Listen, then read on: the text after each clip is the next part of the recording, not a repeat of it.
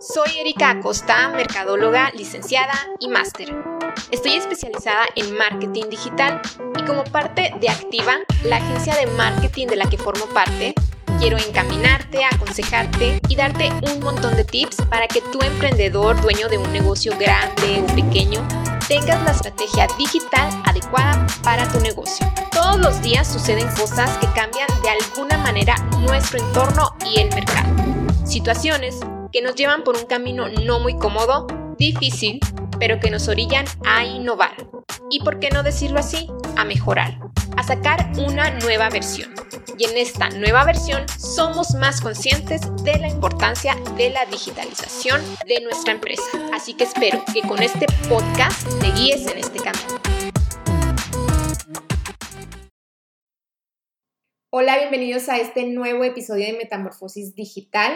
El día de hoy vamos a ver la identidad de marca en redes sociales y para comenzar vamos a empezar por definir qué es la marca. La marca es el sello distintivo que va a lograr que tu negocio, que tu empresa, que tu producto o servicio se distinga de la competencia. Es ese sello distintivo que va a lograr que tu negocio se posicione en el mercado. Esta identidad de marca también se lleva a cabo en redes sociales. Anteriormente, en los tiempos en los que no existían las redes sociales, nos enfocábamos mucho en crear una identidad, pero para los demás medios, enfocada pues a los medios que en ese entonces se utilizaban. Y conforme ha crecido mucho todo esto de lo digital, que están las redes sociales, ahora es súper importante también llevar la identidad de tu marca a estos medios. La identidad de marca ya se ha convertido en esa pieza fundamental para asegurar el éxito también de una compañía. No únicamente ya los medios tradicionales deben de tener una buena identidad de marca, sino también los medios digitales. Y esta identidad de marca en general, tanto en los medios tradicionales como en los medios digitales, debe ser capaz de transmitir la esencia de la marca, la esencia de la empresa, los valores que la conforman.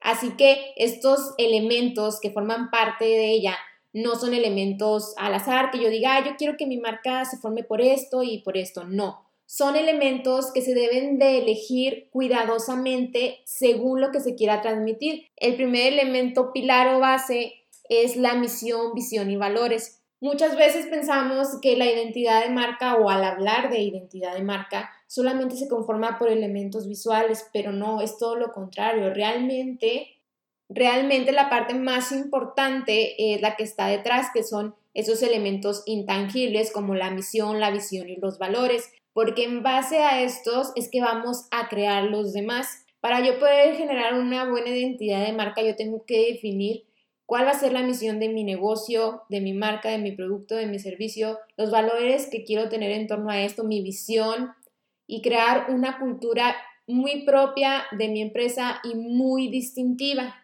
Y el otro elemento base es la experiencia que yo quiero causar en el cliente, esa sensación que quiero evocar cuando la persona, cuando la audiencia esté en contacto con mi marca. Y ya teniendo estos dos elementos bien definidos, entonces puedo empezar a crear los elementos que yo les llamaría elementos secundarios y que ya están muy enfocados a lo visual. El primero el primer elemento de estos elementos visuales, que es el más importante, es el logotipo. El logotipo va a hacer que nuestra marca sea reconocible, que sea identificada visualmente. Y este logotipo adquiere vida propia conforme se va posicionando en el público. Para tener este logotipo yo debo de utilizar ciertos colores, ciertos elementos que también deben ir acorde a los valores, ya la experiencia que quiero causar en el cliente. Es decir, en base a estos valores, en base a esta cultura, en base a estos sentimientos que yo quiero transmitir, voy a crear mi logotipo. Voy a elegir los colores adecuados según la psicología del color y hasta la tipografía que conformen esta parte súper importante que es el logotipo. Cuando hablamos de la selección del color, no nos estamos refiriendo únicamente a los colores del logotipo. Sí es el principal, y ahí parte la selección de los demás colores, pero no es de lo único. Es decir, nosotros tenemos también que elegir una serie de, colores, una paleta de colores en base al logotipo para utilizar en demás elementos como pueden ser publicidad, o sea, cualquier tipo de diseño que, hagamos, ya sea este para eh, impresión o que sea para redes sociales, porque todo tiene que ir en sintonía, todo tiene que formar eh, un, un todo, como cualquier campaña publicitaria. Yo muchas veces lo ejemplifico así. Los medios digitales no dejan de ser un medio y deben de formar parte de una campaña general de tu marca. Entonces, para que sea una campaña, todo tiene que encajar. Cada elemento tiene que encajar con los demás elementos de alguna manera. Y esto lo vamos a lograr con el uso de los colores que elijamos en la paleta de colores que vamos a utilizar. Y cuando hablamos de tipografía, tampoco nos reducimos únicamente a la parte del logotipo.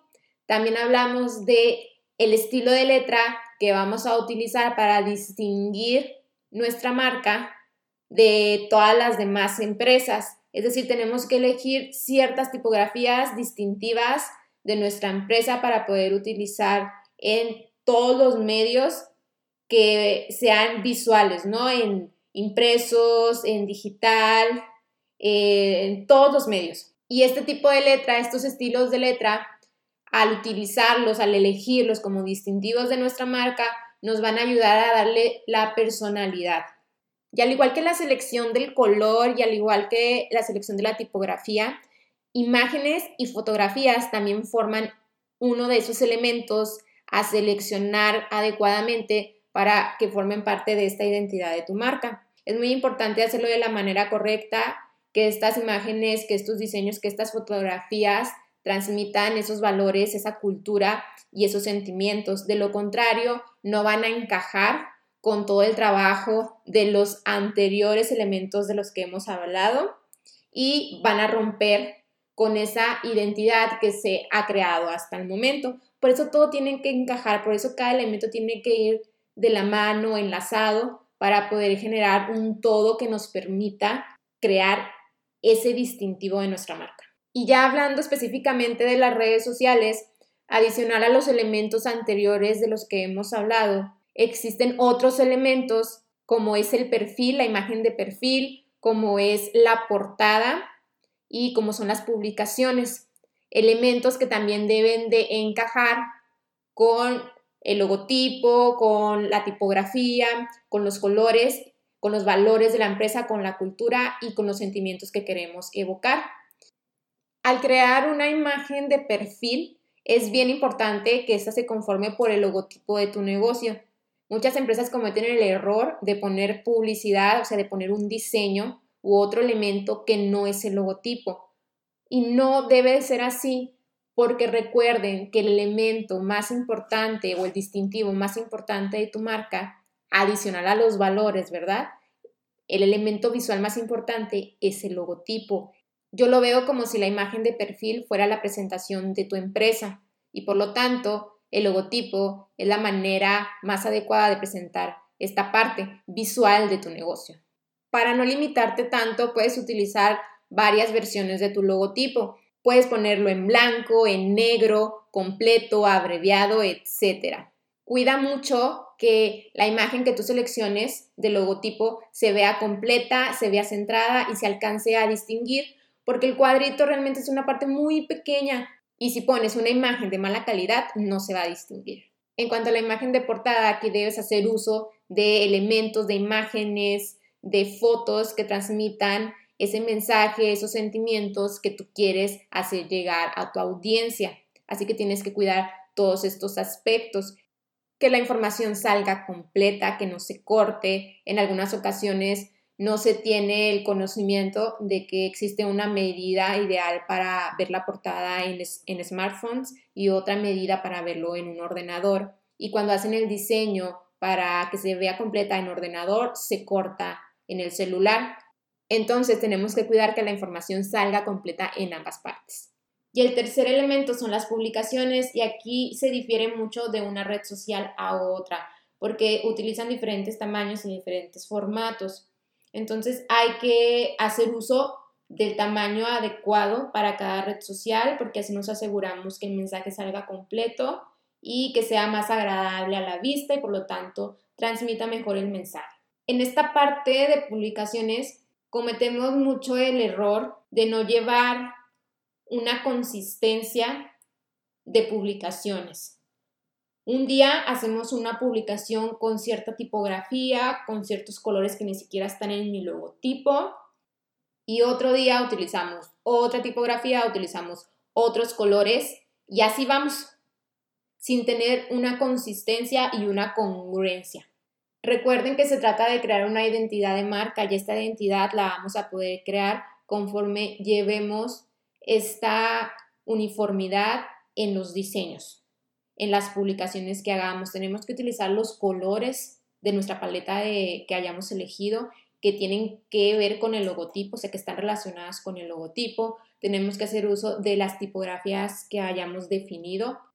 Es tan importante esta parte de la identidad de marca en tus publicaciones que ya existe este servicio por muchas empresas. El crearte estas publicaciones que tengan el mismo estilo, que sean consistentes y que se complementen unas a las otras para ayudarnos a transmitir la misma identidad en cada una de estas publicaciones y que no parezca chile con queso. Recuerda que cada publicación de la empresa debe ser identificada de inmediato con la marca a través de esta identidad visual. Así que empecemos a darle la importancia que merece este tema. Empecemos a trabajar en la identidad de marca de nuestra empresa para poderle dar una personalidad. Y con esto me despido.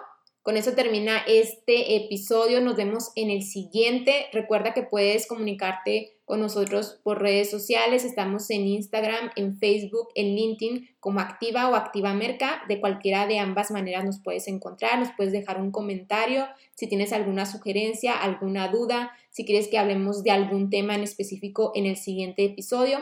Espero sigas teniendo un excelente día y nos vemos el próximo jueves.